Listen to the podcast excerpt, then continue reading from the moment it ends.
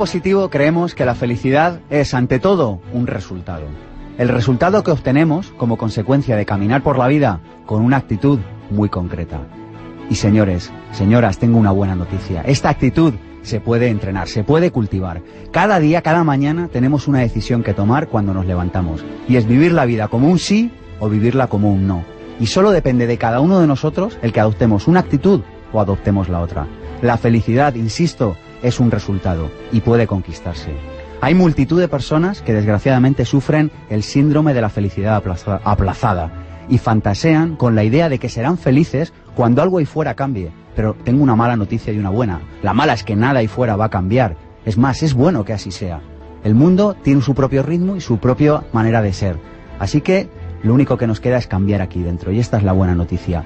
Podemos ser felices si aprendemos a cambiar aquí dentro, si aprendemos a disfrutar el aquí y el ahora, si aprendemos a disfrutar de la felicidad de las pequeñas cosas. Y de esto es de lo que vamos a hablar hoy en Pensamiento Positivo. Mi nombre es Sergio Fernández y esto, ya lo saben, esto es mucho más que un programa de radio, esto es una tribu. Pensamiento Positivo, el programa de ABC. Radio sobre desarrollo personal. Sergio Fernández. ¿Cuántos de ustedes sienten que en ocasiones los días se les pasan y no son felices en el día a día? Se van a la cama y dicen, yo hoy no he sido feliz. ¿Cuántos de ustedes se han descubierto en ocasiones fantaseando acerca de un día siempre en el futuro, quizá el verano que viene, quizá dentro de unos años, de un día en el futuro en el que serán felices? ¿Cuántos de ustedes han pensado que solo serán felices cuando se cambien de casa, de coche, cuando la actitud de su familia cambie?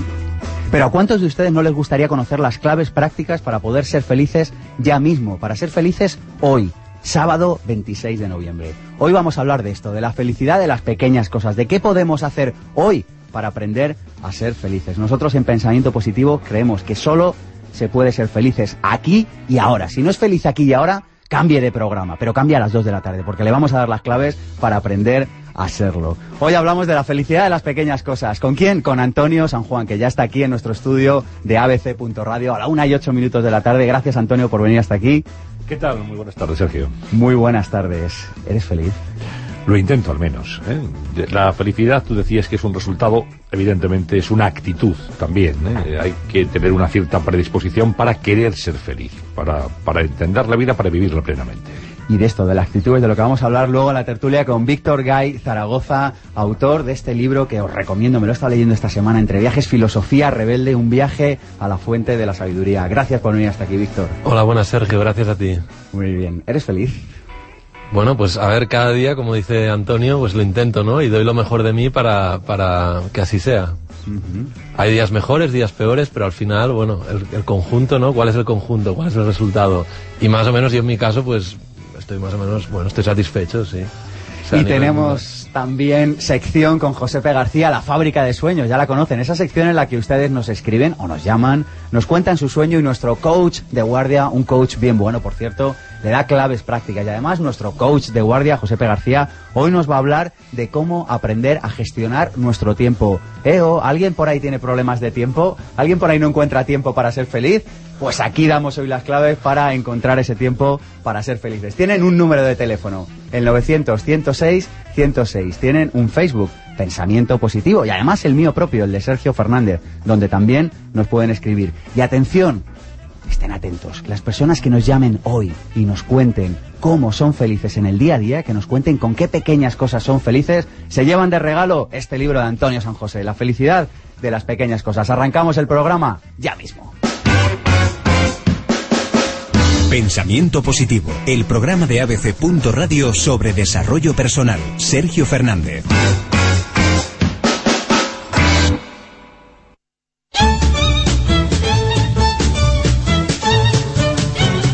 A la introducción con el tema del día. Hoy con una idea, una pregunta y un cuento. La idea, la idea de la fantasía, la idea de que seré feliz en el futuro, en el pasado. Lo he comentado antes en, en la introducción al programa. Solo se puede ser feliz en el aquí y en el ahora. Insisto, si tiene dudas con este tema, le recomiendo un libro, El poder de la hora. Si no es feliz ahora, no piense que porque haga algo hoy diferente va a serlo el día de mañana. Hay que aprender a ser felices en el aquí y en el ahora y dejarnos de fantasías. La segunda, permítame que le formule una pregunta. ¿Quiere a las personas con las que convive, su familia, sus amigos, sus colegas? Sí, ¿verdad? Yo también. El mejor regalo que les puede hacer es ser feliz. Créame, ya está, no hace falta ser cínico, se ha pasado de moda. Esa época en la que llegábamos a los bares y presumíamos de mi jefe es el peor, eh, mi vida es más desgraciada que la tuya, se ha pasado de moda, eso pertenece al pasado, señora caballero. El mejor regalo que le puede hacer a su gente es ser feliz hoy, aquí y ahora. Y por último, todo lo que necesita está dentro de usted. Y para ello le vamos a dejar con este pequeño cuento que a mí me encanta. Al principio de los tiempos, se reunieron todos los dioses y decidieron crear al hombre y la mujer. Discutieron entre ellos cómo hacerlos y por fin decidieron que lo harían a su imagen y semejanza. Sin embargo, uno de ellos dijo, esperen un momento, si lo hacemos a nuestra imagen y semejanza, van a tener un cuerpo igual al nuestro, destreza como la nuestra, fuerza, resistencia e inteligencia iguales a las nuestras. Debemos pensar en algo que los diferencie de nosotros. Si no lo hacemos así, estaremos creando nuevos dioses. Es necesario que les quitemos algo para diferenciarlos de nosotros. Propongo que les quitemos la felicidad. Muy bien, asintieron todos, pero ¿dónde la esconderemos para que no la encuentren jamás? La esconderemos en la cima de la montaña más alta del mundo, propuso el primero. No, ese no es un buen sitio. Recuerda que les dimos fuerza. Y si alguno de ellos trepara hasta allí y la encontrara, el resto lo sabría en poco tiempo. Entonces escondámoslo en el fondo del más profundo mar, propuso un tercero. No, allí tampoco. Recuerda que les dimos resistencia. Si alguien nada y se sumerge, también la podrá encontrar, respondió otro. Pues escondámosla en un planeta lejano a la Tierra. No, recuerda que les dimos inteligencia. Y si un día descubren la existencia de otros planetas, construyen una nave y exploran el universo, la descubrirán. Y entonces todos tendrán felicidad y serán iguales a nosotros. El último de los dioses terminó diciendo, Creo saber dónde poner la felicidad para que nunca la encuentren. ¿Dónde? preguntaron asombrados todos los dioses al unísono. La esconderemos dentro de ellos mismos. Estarán tan obsesionados y ocupados buscándola fuera que nunca la encontrarán. Todos estuvieron de acuerdo y desde entonces ha sido así. El hombre se pasa la vida buscando la felicidad fuera sin saber que la trae consigo. Qué cuento tan bonito. Lo tenemos dentro, todo lo que necesitábamos estaba dentro de nosotros y quizá no nos habíamos dado cuenta. La buena noticia es que siempre ha estado ahí y siempre estará. Vamos a charlar de la felicidad de las pequeñas cosas con Antonio San José.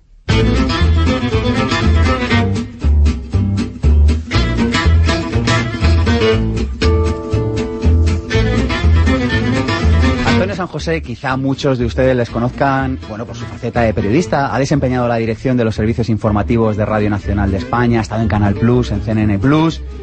Bueno, en la actualidad es director de comunicación de SELAE, pero nosotros queremos conocer de otra manera a Antonio San José. Aunque de pequeño quería ser médico, de mayor eligió una profesión que él mismo define como interesante, cambiante y apasionante, y que le aporta curiosidad por todo lo que le rodea. Es periodista. Vallisoletano de nacimiento, enamorado de Nueva York, encuentra el placer estando junto a su familia, frente a un buen libro, paseando, escuchando música o con películas como Primera Plana de Billy Wilder. Seguro de que de los demás recibe enseñanzas, experiencia, compañía y afecto, considera que los mejores momentos de su realidad son aquellos que tienen que ver con el amor. Quizá por eso su banda sonora corresponde a aquellas pequeñas cosas de Serrat y su personaje de cine sea Bogart de Casablanca. Antonio, que no se cambiaría por nada ni por nadie, asegura que es un hombre emocional que intenta ante todo ser buena persona y cuya principal pasión es vivir. Le gusta andar, el color azul, el olor de la dama de noche, el sabor de un buen vino y recordar solo las cosas positivas que le acontecen. No pide demasiado, simplemente estar cerca de aquellos a los que quiere y gozar de los pequeños momentos de placer que le brinda la vida. Seguidor del dicho es preciso aprender bien el oficio de vivir, lo primero que hace al despertar es poner la radio y lo último antes de dormir, leer, agradecido por el regalo de un día más y por poder seguir aprendiendo de aquellos que le rodean día de nuestro programa sin estos perfiles que nos regala cada sábado Cristina Serrato. Muchas gracias. A vosotros. El otro día, ¿sabes lo que me dijo una persona? ¿Qué? Dice, deberíais montar una empresa y hacer estos perfiles y regalárselos a las personas. Dice... ¡Qué buena me- idea! Me dijo, os lo prometo, me dijo, me dijo mi mujer que le encantaría que alguien le hiciera un perfil así. Podemos proponerlo, que hay un oyente cada día que nos lo mande y se lo hacemos. Qué bien. Venga, Bueno, vamos a, vamos a darle va. una pensada. Hecho. Y acaba de llegar, ha llegado tarde, cosa rara en Josepe, porque es un adalí de la puntualidad. Estábamos presentando ante su sección La Fábrica de Sueños. ¿De qué nos vas a hablar hoy, Josepe? Pues paradojas de, de la vida, ¿eh? de la gestión del tiempo. Pero además eh, de... Pero ade- además de eso, pues- con el ejemplo. Exactamente. eh, la congruencia hoy ha faltado por, por todos los lados. Pero bueno. Dice, esperemos- créete lo que digo, pero, pero no tomes mi ejemplo, ¿no? Exactamente. Bueno, la verdad es que mm, si esto fuera continuidad ya sería preocupante, gracias a Dios es excepcional. Entonces, por eso todavía tengo fuerza moral para hablar un poco de ello. ¿no? Yo conozco Eh, a Josepe desde hace mucho tiempo y es puntual como el Big Ben, o sea que... El Big Ben es una referencia. ¿eh? Y también, pues, en la fábrica de sueños, pues, pues comentar un poco un par de, de casos, uno o dos, que, que nos han llegado y que, y que, por supuesto, pueden tirar adelante porque todo es saber el cómo y tener la voluntad de ello. Gracias, Josepe. Antonio, ¿qué te lleva? Por cierto, los que... Bueno, luego lo verán en el vídeo de YouTube, pero está llegando la tribu de pensamiento positivo al completo, se nos está llenando el estudio de personas a las cuales les damos la bienvenida. A ver, decid hola que se os oiga. Si lo quieren venir al programa, ya lo saben, infopensamientopositivo.gmail.com o 900-106-106. Antonio, yo, desde que cogí tu magnífico libro, La felicidad de las pequeñas cosas, quiero hacerte una pregunta. Y es, ¿qué lleva un ser humano, en este caso a ti, Antonio, a escribir este libro? Pues eh, la curiosidad eh, y además el posar la atención eh, sobre un asunto que me parece que es capital. Hay dos grandes aspiraciones, seguramente desde que el hombre es hombre. La primera de ellas es eh, encontrar el elixir de la eterna juventud. Esa aspiración de ser eternamente jóvenes, pues eh, ha acompañado a la historia de la humanidad y se han hecho barbaridades en búsqueda de ese elixir. La otra es la captación de la felicidad, el intentar eh, llegar a, un estado que haga que el paso por la vida sea mucho más llevadero y mucho más agradable y mucho mejor. Y todo el mundo tiene ese anhelo en el interior. Quiero ser feliz. Anhelamos la felicidad. Luego hay que descubrir qué es la felicidad. Y yo como periodista y con herramientas de periodista me puse a investigar sobre la felicidad. Y escribí este libro que no es un libro de autoayuda, pero sí que puede ayudar a quien lo lea, porque en el fondo alguien se ha tomado la molestia de identificar 40 momentos, cualquier- 40 circunstancias de la vida que nos rodea y con lenguaje periodístico, he intentado cuidar al máximo la forma de escritura, pues se posa sobre esos asuntos para literaturizar y para dignificarlos y hacérselos llegar a la gente. A veces en actos sencillos, cotidianos que están ahí, que, que- en los que no habíamos reparado, pues se encuentra la misma esencia de la felicidad, a pequeñas dosis, porque la suma de todas esas dosis es la que recarga nuestra batería vital y hace que la resultante, que la derivada, sea pues una vida más placentera. Una felicidad, como yo digo en el libro, asequible, posible. Déjame que presente el libro, La felicidad de las pequeñas cosas. Yo cojo, lo abro, me pongo a leerlo y veo estos pequeños instantes de felicidad que tenemos en cada día. La casa en silencio por la mañana, te levantas un día de sol. Hoy para mí ha sido eso, abierto la persiana y manda un día de sol. Ese libro que nos espera por la noche al llegar a casa, tomar un café. Son esos pequeños instantes para los que no hace falta tener dinero, pero que se puede ser feliz sin tener dinero. Este yo creo que es una lanza que hay que romper. A ver, eh, te doy mi opinión sincera. Se puede ser feliz sin tener mucho dinero. Pero creo que no se puede ser feliz en absoluto si no tienes tus necesidades cubiertas. Esto hay que ser muy honesto. Cuando dice, el dinero no da la felicidad, no, dicen algunos, pero te la presenta. Hombre, eh, hay estudios eh, eh, rigurosos sobre lo que ocurre en una persona que tiene una vida normal y que ha tenido un ingreso de dinero muy grande por un eh, sorteo de la lotería, por cualquier, una herencia, por cualquier circunstancia. El resultado es que dos años después, en muchos casos, no solamente no se es más feliz, sino que se es mucho más infeliz. Porque hay gente que se, Se vuelve- pierde en red social, ¿verdad? se vuelve loca, se cambia de su barrio de toda la vida, se va a un barrio mucho más caro, saca a los niños del colegio donde tiene sus amigos y los lleva a un centro elitista donde no dejan de ser los recién llegados, en fin, se desubican y luego tienen una red de amigos, conocidos, saludados, familiares que llegan y que le proponen negocios y le piden dinero. Por tanto, hay gente que acaba arruinada dos años después, con mucho menos dinero que tenía cuando le llegó ese premio de la lotería, por ejemplo. Pero Mm, Por tanto, si no tienes nada, si, si, si te van a echar de tu casa, tienes amenaza de un desahucio, si no tienes para comer, pues ahí hablar de felicidad yo creo que llega a ser una impostura. Pero cuando tienes cubiertas tus necesidades vitales, cuando, en fin, eso no es lo más acuciante, aunque el dinero nunca viene mal, pues eh, creo que, que se puede ser razonablemente feliz, descubriendo la esencia de actos cotidianos que están ahí al alcance de nuestra mano. ¿Y se puede vivir, vivir, feliz en la prisa? A mí me fascina que el primer capítulo con el que hables la, eh, con el que abres la felicidad de las pequeñas cosas es que hablas de vivir despacio. Yo digo, un periodista hablándome de vivir despacio, esto es como Josepe hablándonos Sí, del, mismo. del Es- tiempo y, es- llega- es- exactamente- y llegando cinco minutos. Per- exactamente lo mismo, perdonadme, pero... Es, es lo de haz lo que yo digo, pero no hagas lo que yo hago. Me lo ha preguntado mucha gente, pero si tú has corrido, bueno, es verdad, pero vamos a ver, en una redacción, yo he dirigido eh, muchas redacciones a lo largo de mi vida, en radio y en televisión, y a veces ocurren esas noticias, casi todas eran malas, lamentablemente, el atentado, la noticia que llega, el accidente, que hace que una redacción se, se tense, se entre en convulsión, ¿no? Y en ese momento hace falta que alguien que dirija ese colectivo de profesionales mantenga la cabeza fría y sepa lo que hay que hacer. Y que diga, tú llama a tal sitio, tú llama a tal otro, tú vete aquí, una unidad móvil en tal sitio. Es decir, alguien tiene que pensar, porque cuando una redacción, y me da igual, vale lo mismo cualquier otro ejemplo, eh, encuentra que hay gente que corre de un lado a otro, a veces como pollo sin cabeza, correr no es sinónimo de nada, porque el primer capítulo deliberadamente es vivir despacio, porque para vivir hace falta adecuar nuestro, nuestro ritmo al ritmo del mundo, al ritmo de la naturaleza. Cuando vamos muy deprisa, y, y la prisa tiene buena prensa, todo hay que decirlo, se puede caer en el atolondramiento. Y una persona atolondrada no disfruta. Tú dices, hoy he levantado la persiana por la mañana y he visto que había un día de sol, hace un día en Madrid precioso, con ese azul velazqueño típico de la capital de España. Bueno, pues hay gente, te aseguro que Sergio, que no lo ha visto que no se ha dado cuenta, que, ah, es verdad, si hoy no llueve, si hace un día muy bonito, qué cielo, no lo ha visto, y está ahí. Y a lo mejor mira, pero no ve. ¿Mm? Por tanto, hay que vivir conscientemente para ser capaces de identificar la felicidad. Y Y pregunta para, y para- y para eso, por tanto, hay que aminorar el ritmo vital, porque si no es muy difícil. ¿Y cómo hacemos para vivir desde la conciencia? Es uno de los temas favoritos de pensamiento positivo, la conciencia. ¿Mm? Vivir conscientemente. Es decir, ¿Pero tú- cómo? ¿Cómo se hace eso? ¿Alguien Pues- que nos está escuchando ahora vaya en el coche camino de la sierra o a comer con Bueno, sus pues eso, padres? es, pues eso es una gimnasia igual que cómo se corre la maratón de Nueva York. Pues bueno, pues entrenando, claro. No puedes pretender ir a Nueva York y ponerte a correr porque te, caes en el primer kilómetro y medio, ¿no? Pero te puedes entrenar. Hay que hacer un esfuerzo para vivir conscientemente. En el libro se recogen muchos momentos de placer. Tú te puedes tomar un café o una copa de vino de muchas maneras. Te lo puedes tomar de un trago y no saber lo que estás bebiendo, o puedes saborear ese café, puedes ver el vino, el color que tiene, el aroma que tiene, el gusto, lo tomas a pequeños sorbos, lo disfrutas en una palabra. Bueno, la vida es disfrutar. Y para disfrutar hay que encontrar la medida adecuada. Y esa medida la da la velocidad y la da la conciencia. Y tú tienes que saber que haces una cosa y te pones a ello. Entre otras cosas, dice un sabio oriental, un proverbio, cuando duermo, duermo. Cuando como, como.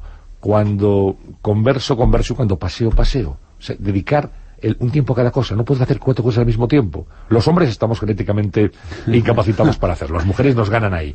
Pero no por hacer cuatro cosas al mismo tiempo estás viviendo más. Estás viviendo a lo mejor más deprisa y en un estado que no es desde luego el mejor para identificar la felicidad.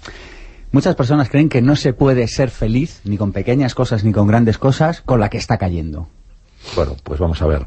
Lo que está cayendo no ayuda. Es evidente que los tiempos eh, son muy ásperos, son muy duros, mucha gente lo está pasando muy mal. Pero se puede ser feliz Y, y, y, y- y abrir, te contesto ahora mismo, y abrir el periódico, escuchar la radio, ver la televisión, a veces asusta. Bueno, salvo pensamiento positivo. No, no, salvo este programa, que es un remanso de optimismo y de paz que yo recomiendo como terapia casi para poder vivir. Pero bueno, ves, después de este programa vendrá el informativo y dice, oye, todos cuerpo a tierra, ¿no? Porque claro, dice, a los periodistas os gusta dar malas noticias. No es verdad, no nos gusta dar malas noticias. Nos gusta, a mí me encanta dar buenas noticias. Lo que pasa es que tenemos una materia prima, esto es como cocina de mercado, vas al mercado y lo que hay es lo que hay, no cada día, no es muy positivo. Ahora, ¿se puede ser feliz? Claro, sí. Y hay que cifrar la felicidad en expectativas razonables.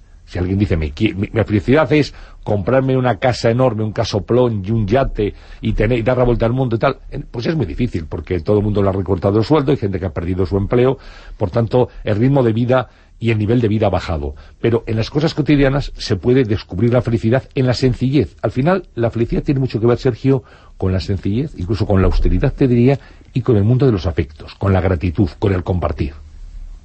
Pues yo tengo una pregunta para ti, Antonio, porque mm, muchas de las personas que nos estén oyendo posiblemente, u otras, eh, estarán pensando, ya, ya, pero eso es difícil, eso es complicado.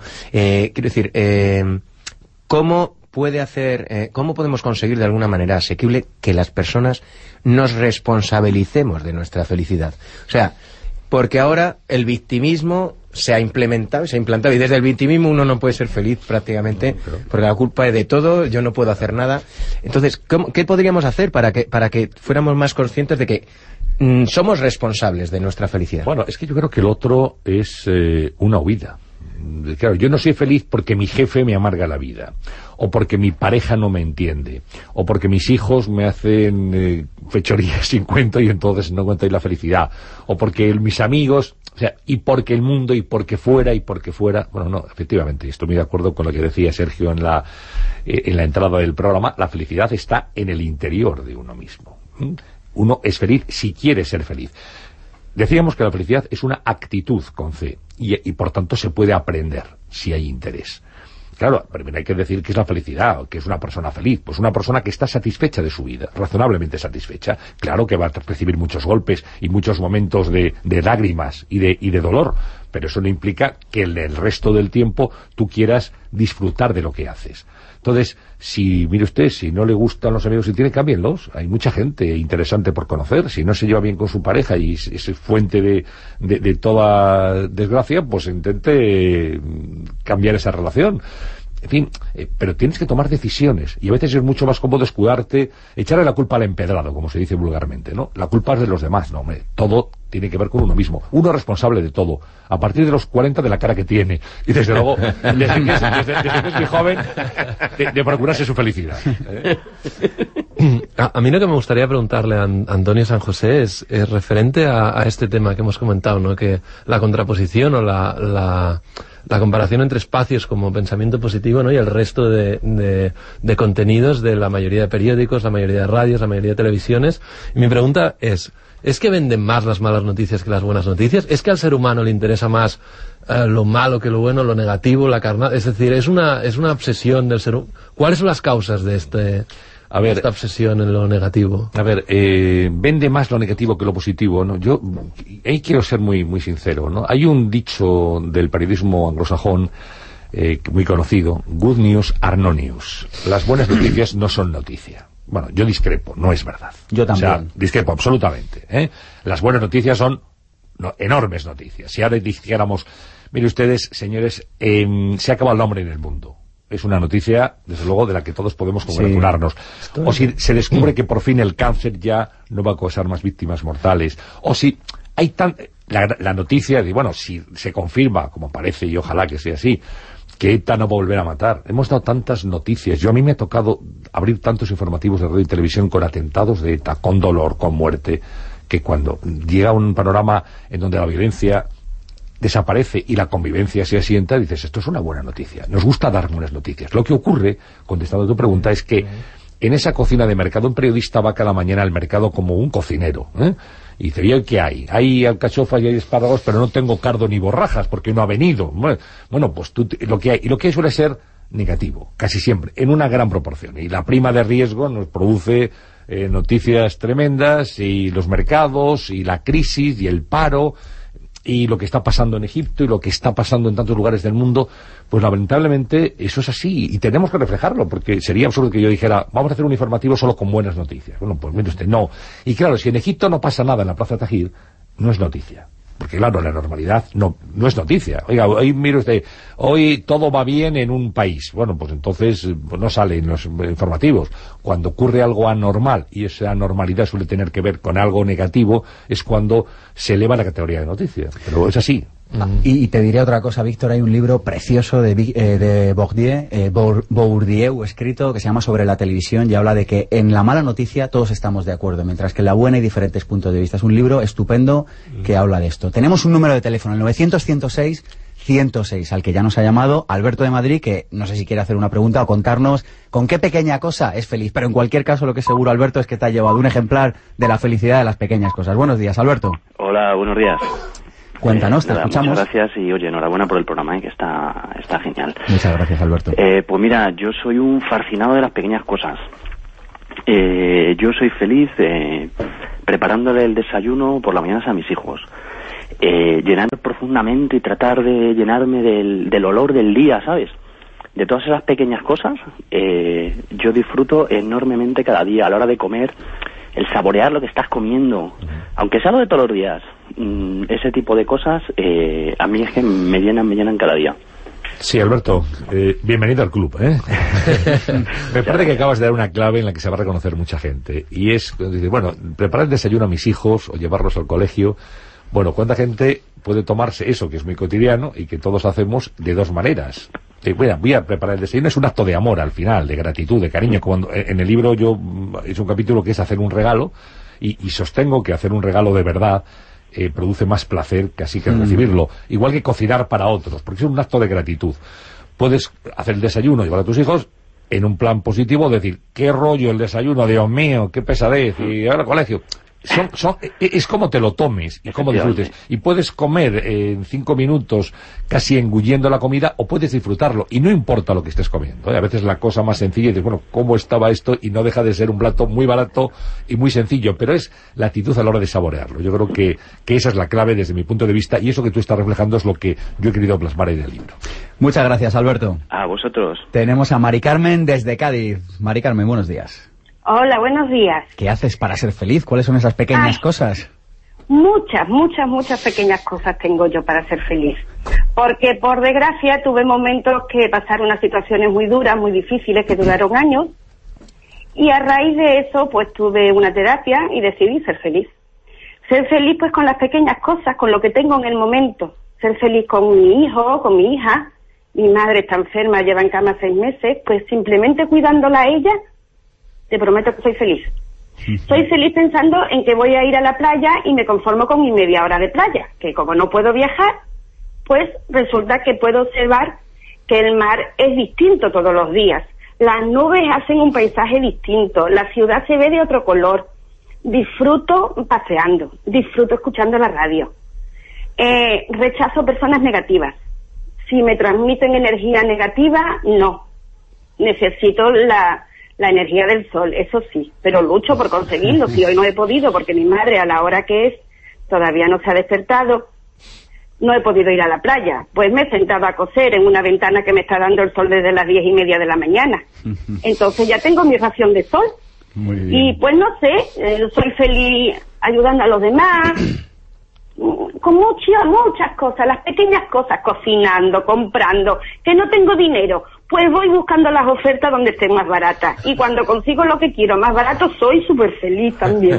Está claro, Mari Carmen, que la, que la felicidad es una actitud y tú eres un claro ejemplo de ello. Y para aprender a serlo te mandaremos Hombre, este yo libro. no soy feliz del todo, yo sé que no soy feliz del todo, pero procuro que todos mis momentos sean felices. Eso. Yo he estado observando que la televisión, el telediario me hace mucho daño. Mm. Pues lo siento, pero procuro estar informada de las noticias, pero yo miro aquí no hay quien viva, que me hace reír. Por ejemplo, no, no es que me escape de las situaciones que pueda haber en el mundo, pero si me están haciendo daño a mí, yo no puedo hacer nada, pues también intento Sí. rechazarlas. La verdad es que es así. Yo ayudo a los que están a mi alrededor en la medida que yo puedo. Intento ser feliz y yo creo que lo soy. Mari Carmen, muchísimas gracias. De nada. Seguimos hablando de la Sí, felicidad de las no, quería pues, cosas. decir algo que, que has señalado Mari Carmen que es muy importante, son las personas que te rodean.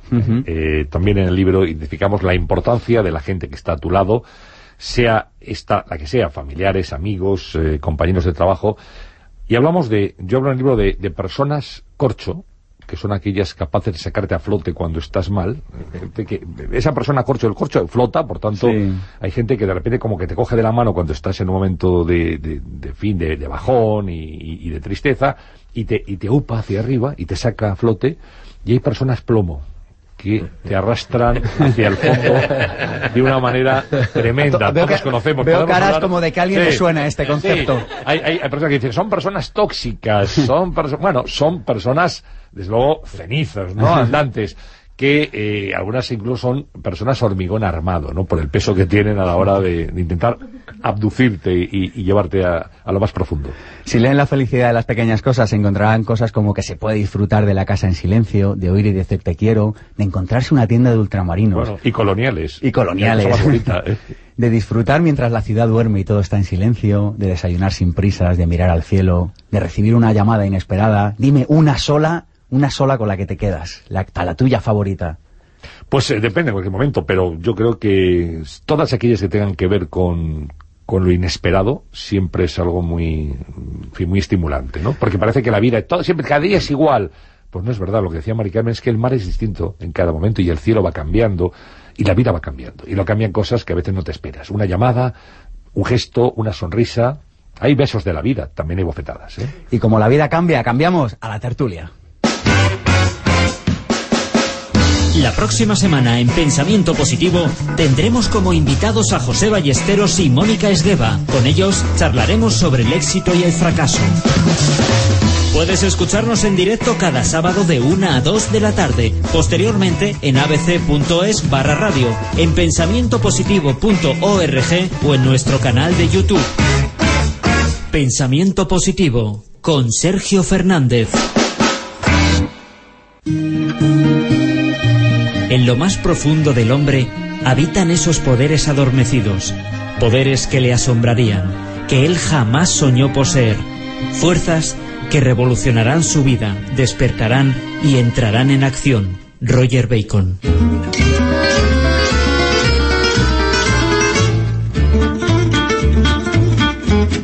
Víctor Gay Zaragoza, además de bueno, pues estar como socio fundador en una empresa que se llama Coherentia, ha escrito este libro fantástico que se llama Filosofía Rebelde. De verdad, yo se lo he comentado antes a Víctor, el otro día hacía un viaje de Alicante a Madrid, venía de una conferencia y digo, voy a dormir un poquito en el avión de esto que llegas. Y cogí el libro y me fastidiaste el sueño. Pero lo que vamos a hacer es conocer mejor a esta persona que me hizo que no pudiera dormir en este viaje. Aunque de pequeño quería ser payaso, ha terminado realizando otra profesión que también le permite transformar el mundo. Es un empresario consciente. Gracias a su trabajo en el que inspira a las organizaciones humanas para que se conviertan en la mejor versión de sí mismas, hace realidad su sueño, conformar un mundo más humano y justo alrededor de las personas. Catalán de cuna, tuvo una infancia feliz de viajes, mar, amigos y diversión, rodeado de una gran familia de la que aprendió el significado del amor, el respeto y la ternura. Le gusta hacer fotografías, pasear, visitar museos, ver cine del bueno, estar con la gente que quiere, amar, comer, reír hasta llorar y llorar hasta reír. Se emociona con canciones como el Ojalá de Silvio Rodríguez, cuando consigue logros importantes o cuando ve a sus amigos contentos y a su familia en paz. Le gustaría parecerse a Oscar Wilde o a Jesús de Nazaret, y si pudiera tener poderes, elegiría ser un águila o un tigre de Bengala, quizá para merodear por las dunas del desierto de Merguza y contemplar su estrellado cielo. Gran aficionado al spinning y al esquí, le apasiona el conocimiento, el olor al romero, el eucalipto, el sabor de la tortilla de patatas, las croquetas, los besos o los cereales por la mañana. Víctor, que medita al despertar y repasa los grandes momentos del día antes de dormir, opina que la felicidad pasa por superar las crisis, amar con fuerza, estar con los suyos y notar que nutre y que le nutren. Gracias, Cristina. Vosotros siempre. ¿Con qué te quedas de todo esto? Muchas Víctor? gracias, eh, Cristina. Estos perfiles son, oye, es un chute de autoestima. Yo, mi abuela, como está en Barcelona, pues bueno, tú, aquí es como... Yo tengo otra abuela, se llama Cristina. Yo, yo La abuela... yo, yo ya te digo, vengo el sábado que viene otra vez. ¿eh? ¿Cuántos nietos tiene? Miren, muchas gracias. Nada. La felicidad de las pequeñas cosas. ¿Cómo? Yo voy a lanzar una primera pregunta y es eh, en plan telegrama. ¿Cómo aprendemos? Ya sabéis que en pensamiento positivo nos gusta mucho el cómo, porque oye, sí, sí, si estamos en el qué estamos de acuerdo. Ahora bien, en el cómo es quizá lo que nos falten más herramientas. ¿Cómo aprender a ser felices con las pequeñas cosas? ¿Cómo, cómo hacemos? ¿Cómo hacemos, Víctor? Mira, yo, bueno, todo lo que ha dicho Antonio San José me parece súper inspirador, igual que todo lo que sale de la boca de Sergio, y, pero me quedo con una cosa, ¿no?, que me ha gustado mucho. Y de hecho me ha inspirado y me ha recordado aquel, aquel gran estudio científico que condujeron eh, Martin Seligman y Mihaly Csikszentmihalyi para... Lo has sabido pronunciar. A ver, Sí, dilo estoy- otra vez para, demostrar que no está Sí, sí, grabado. repítelo. a ver, No, dale. es que la verdad, la verdad que tengo la suerte de que mi editor es el mismo editor de, de Csikszentmihalyi. Entonces yo nunca sabía decir... Lo ha dicho. Yo nunca, yo nunca sabía decir su nombre, pero como tenemos esto, él me corrigió mm, 40 veces y al final aprendí a decirlo. Csikszentmihalyi, ¿no? Es, es un apellido húngaro que tiene tela. Pero realmente es maravillosa la investigación que hicieron durante más de 20 años para investigar exactamente qué es la felicidad y cómo conrearla, ¿no? Y lo que más me gustó de, de- de esta investigación es que todo, y que dicen que hay una parte que es un rango fijo, es decir, tu predisposición genética, y luego hay otra parte que son las circunstancias, lo que comentaba Antonio, ¿no? Si te van a desahuciar, ostras, es una ci- circunstancia tan fuerte que es casi una frivolidad hablar de, de, de, de felicidad en casos extremos, ¿no?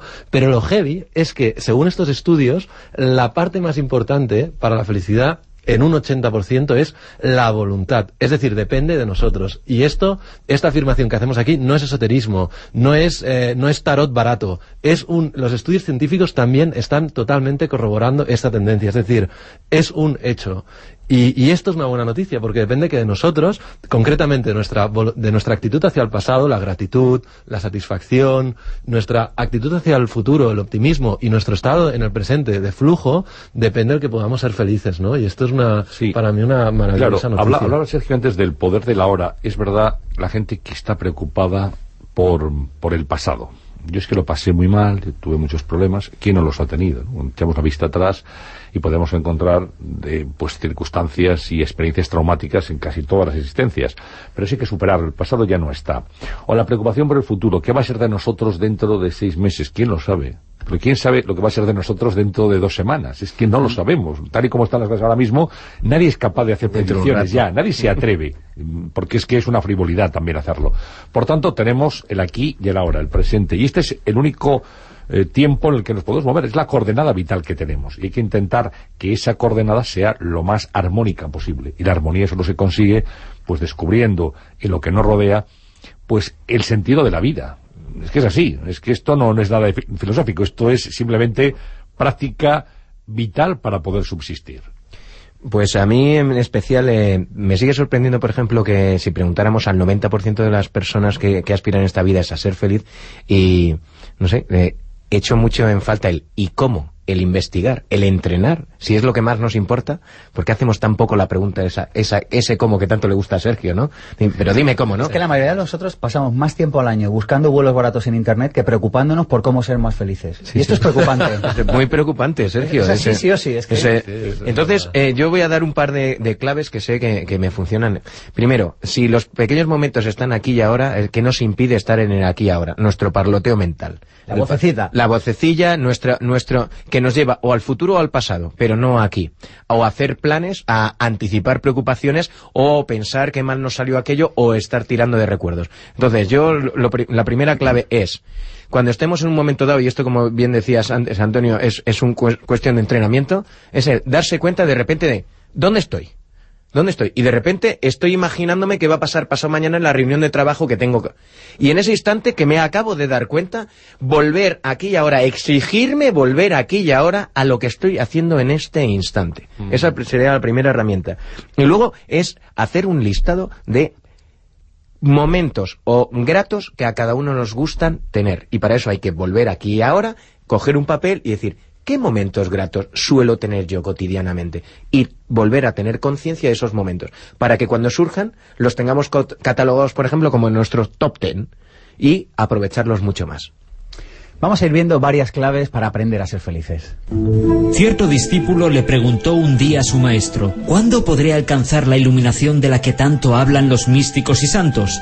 Ahora mismo, si quieres, respondió el maestro. ¿Qué es lo que tengo que hacer? preguntó el joven. Tan solo tienes que tomar conciencia y enterarte, ver, oír, sentir, oler y saborear lo que hay aquí y ahora. Pues absolutamente de acuerdo, lo hemos dicho ya. ¿eh? Mm, eh, ¿Cómo se consigue la felicidad? Nuestra forma de relacionarnos con el mundo a través de los sentidos. Hay que abrir los sentidos. Porque todos, o afortunadamente casi todos, somos capaces de oler, de ver, de oír, de tocar, pero eso no, nos garantiza que lo estemos haciendo. ¿eh? Somos capaces. Hay que hacerlo conscientemente. Se puede, como decía antes, mm, mirar y no ver, y se puede oír y no escuchar. Por tanto, hay que eh, tener la voluntad de querer vivir conscientemente la vida que tenemos. Sí, y, también a veces es totalmente esta, esta capacidad de, de centrarse en el, en el presente, que no es fácil, es muy difícil, porque más que nunca ahora vivimos en esta sociedad de los hiperestímulos. De hecho, hemos construido un sistema que constantemente quiere captar nuestra atención. Cuando salimos a pasear por la calle, hemos construido un sistema que aquí, aquí, allá, allá, allá. Y realmente, ostras, y, y más en las redes sociales que vivimos ahora hoy en día, que constantemente recibimos estímulos. Entonces, más que nunca ahora es la paradoja, que es cuando realmente más de nuestra parte hemos de poner para ser conscientes conscientes, no ser presentes, estar aquí y no dejarnos eh, llevar por estímulos que, que, no elegimos nosotros conscientemente. Luego a veces también la magia lo que pasa, y que lo comentábamos antes de entrar con Sergio y con Juan, era el tema este de, de, de esa olor que te transporta a otro momento, ¿no? Esos pequeños momentos, esa olor a romero y te inspira, pues cuando eras pequeño y estabas eh, en, el, en el bosque de al lado de casa de tus abuelos y, y ese olor que tenía, ¿no? esa maravilla que pasa, que es un proceso inconsciente en el cual algo desde el presente te lleva a, un, a algo que llevas guardado a ti, porque es aquello de, de que todo lo que vives forma parte de ti, ¿no?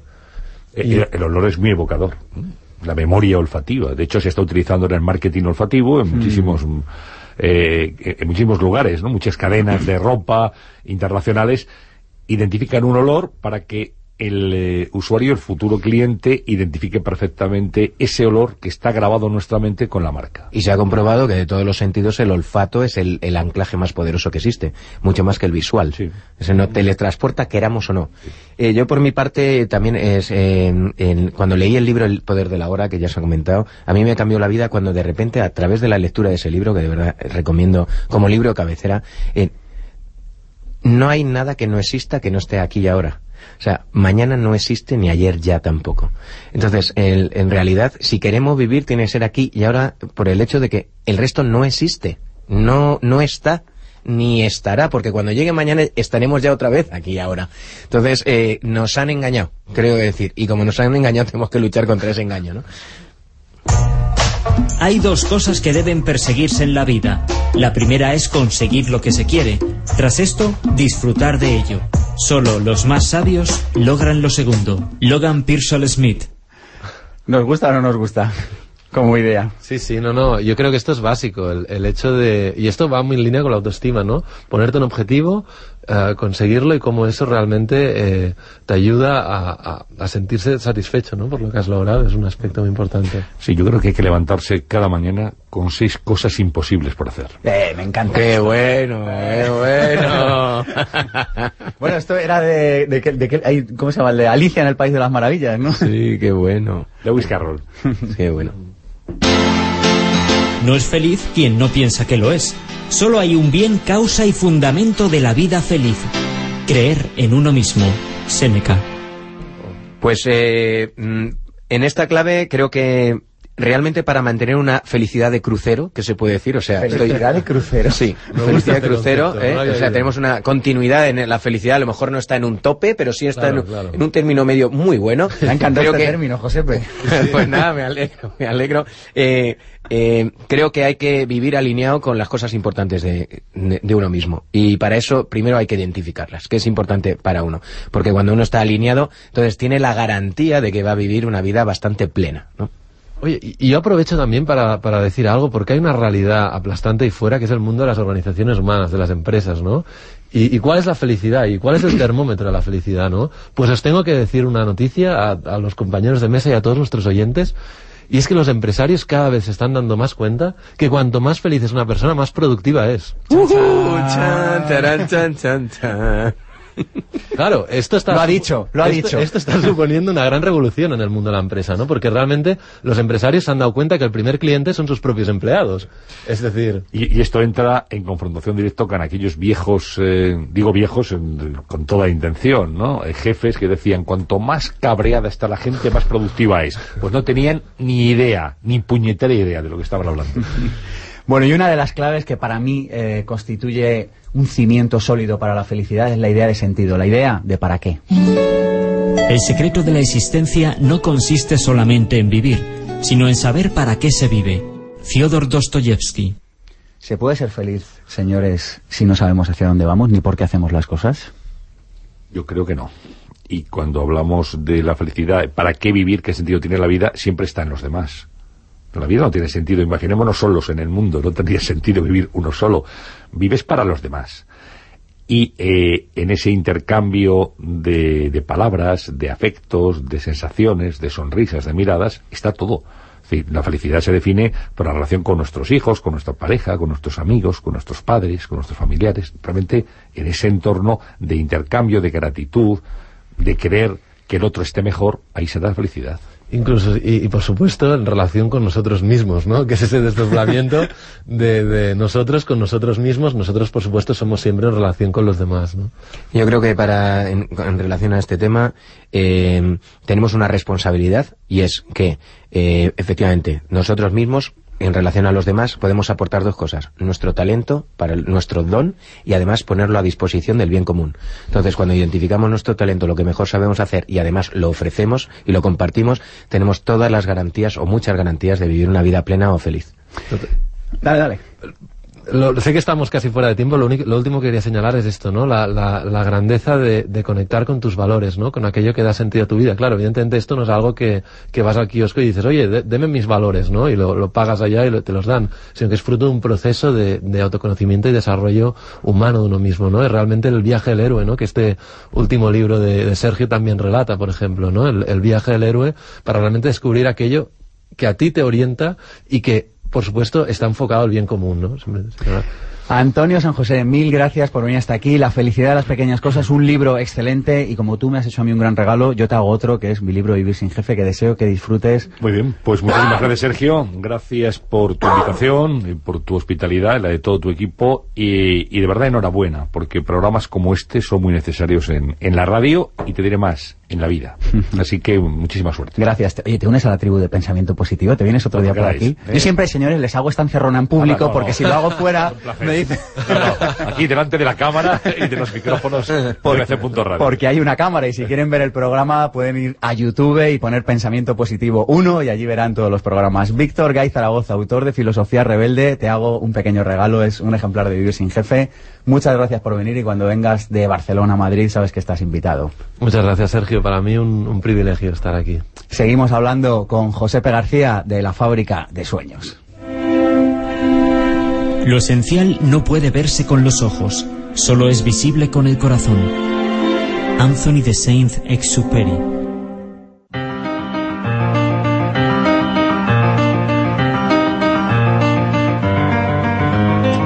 Josepe García, la fábrica de sueños, más conocida como adrenalina en vena a 110%. Y hoy vamos a hablar de cómo gestionar el tiempo. Eh, Josepe, danos tres claves. Bueno, la primera no es una clave, pero es que en el tiempo no se puede gestionar. Eh, ah, no. El tiempo es el tiempo, es el que hay, y lo que podemos gestionar es las acciones y decisiones que tomamos para cómo usamos ese tiempo, que es el más democrático de los recursos, porque a todos pobres, ricos, altos y bajos les da las 24 horas del día. Entonces, eh, Primera, eh, mitos y cosas que hay por ahí, eh, de una manera rápida, para, para poder mm, tener más tiempo, o por lo menos disfrutar, mm, parezca que, que tenemos más horas a nuestra disposición. La efectividad es fundamental. ¿Cuántas veces hemos utilizado demasiado tiempo en hacer algo? ¿Mm? Eh, bien, pues esto puede estar basado en uno de los problemas que tenemos y es que creemos que la multitarea nos ayuda a avanzar. O sea, esto está en el ordenador hablando por teléfono, comiéndote una manzana y, y, con siete y respondiendo asuntos, un email. abriendo, no. eh, nos da sensación de qué, qué útiles debemos ser y qué ocupados somos, somos importantes. Ya, pero en cuanto a efectividad nos da cero. O sea, está hipercomprobado, además se han hecho muchísimos estudios con respecto a esto, que nuestra obligación es centrarnos en una tarea, empezarla, acabarla y pasar a la siguiente se acabó el estar hablando por el móvil, contestando emails y teniendo siete asuntos abiertos a la vez. Podremos darnos eh, mucho pábulo de que somos, eh, que tenemos muchas cosas que hacer, pero estamos perdiendo el tiempo miserablemente. Y el aquí y el ahora, además, no lo perdemos Por supuesto, también. porque tenemos la mente en el otro asunto, con lo cual la efectividad a la hora de realizar el que tengo entre manos es mínima. Segundo, Voy para allá. Dale. Un, ladrones de tiempo hay muchos, pero uno de ellos magnífico es, son las interrupciones. Se estima que podemos tardar entre 15 y 20 minutos en volver a recuperar el índice de concentración que teníamos en algo a raíz de una interrupción que puede ser una llamada de teléfono, un mail que ha entrado en la bandeja y que tenemos activado esa bonita campana de hombre, un mail. Eso hay que desactivarlo ya, hay que Pero decirlo. ya, hay vamos, que ponerse- vamos a hacer una- un gran favor a la humanidad. Eh, explica cómo se quita esa campana de me ha entrado un mail. Pues sencillamente, bueno, cada uno tendrá su sistema operativo y el sistema de mail, pero lo que hay que hacer es tener un par de horas en la mañana cuan- donde van a entrar mails y tenerlo identificado así. Mails a las 10 y cuarto, mails a la 1 y cuarto. Y mientras tanto nos permitimos dejarnos de mails porque ningún mail nos va a eh, nos va a poner en riesgo la vida, ni va a provocarnos la fortuna eterna. O sea, puede esperar tres horas, puede esperar dos. Fundamental. Y eso significa en los smartphones y en los móviles también, que ahora tenemos muchos el mail en, en ello. Y, la último, tercera, o sea, la primera concentración, eh, Concentración en lo que estás tarea, haciendo. la segunda, ladrones de tiempo, ladrones evitarlos, el- quitar el so- móvil, el, las interrupciones. Si tengo una llamada, que llamen. Ya llamaré yo después. ¿eh? Pero eso de lo cojo en este instante también es una condena. Y la tercera, Empezar tragándose un sapo. ¿Qué es esto? ¿Qué significa empezar tragándose un sapo? Sencillamente que por comodidad y no salir del área de confort tendemos a hacer aquellas cosas que nos apetece hacer, no las que debemos hacer. Por lo tanto, tragarse un sapo es hacer lo más difícil a primera hora de la mañana, lo más complejo, lo más complicado, porque tendrás la sensación el resto del día que lo importante ya está hecho, lo difícil, lo chungo. Y después es todo mucho más grato. Si no, lo vamos difiriendo y al final suele pasar el sapo al día siguiente y se nos acumula una plantación de sapos fina. Entonces, por lo tanto, trágate el sapo, que es un libro de Brian Tracy, a, a primera hora y tendrás una sensación de ser productivo muy, muy grande. recomiéndanos algún libro, José P. Pues el libro, para mí, un libro de cabecera en este caso es Organízate con eficacia de David Allen. Eh, esto es fundamental, es fundamental, porque da muchísimas claves de cómo funcionamos internamente. Porque, porque sabiendo cómo hay que gestionar el tiempo, no lo hacemos. Y para mí ese libro es fundamental. Y hay una frase, Sergio, importantísima también para mí, que te cambia la vida.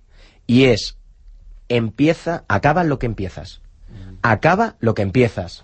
Esto es uno de los principios fundamentales del éxito de la gente que ha llegado donde ha querido llegar.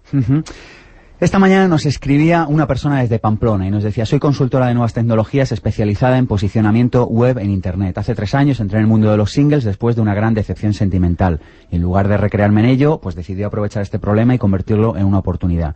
¿Y a qué se dedicó? Pues a montar un sistema de speed dating. Es decir, para que personas que no tienen pareja pu- puedan acceder a un gran número de personas solteras en poco tiempo y puedan, bueno, pues buscar una pareja. Y nos dice, bueno, soy de Pamplona y aquí en el norte es donde más necesitamos relacionarnos. Y aunque me está costando mucho que las personas se atrevan a conocer este sistema de encuentros, a mí me parece que es algo sano y natural. ¿Cómo podría hacer mi sueño realidad? Por eso ha escrito La fábrica de sueños. ¿Cómo podría transmitir esto? Bien, eh, primera clave, no importa que la gente lo necesita, lo que es- es necesario es que la gente lo quiera, por lo tanto le tiene que dar una envoltura para que la gente lo quiera, que lo necesita está claro, pero que le ponga un título, que le ponga los beneficios que da, que la gente lo quiera. Segundo, que explique por qué ella está habilitada para tocar ese tema y cuál es su autoridad en eso para que genere credibilidad. Y tercero, ir a donde estén las personas que quieren eso. No hay que trabajar y luchar contra la gente que no lo quiere. Hay que ir a la gente que sí lo quiere. Que serán menos, pero seguro que tiene suficientes personas que sí lo están queriendo. Sobre todo así no- uno no se desanima. La fábrica de sueños con José P. García, como cada sábado aquí en Pensamiento Positivo.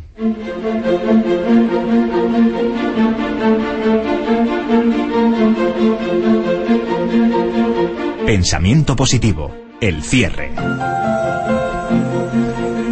Hoy en Pensamiento Positivo hemos hablado de la felicidad de las pequeñas cosas y hemos aprendido que la felicidad solo sucede aquí y ahora. Hemos aprendido que es necesario vivir desde la responsabilidad.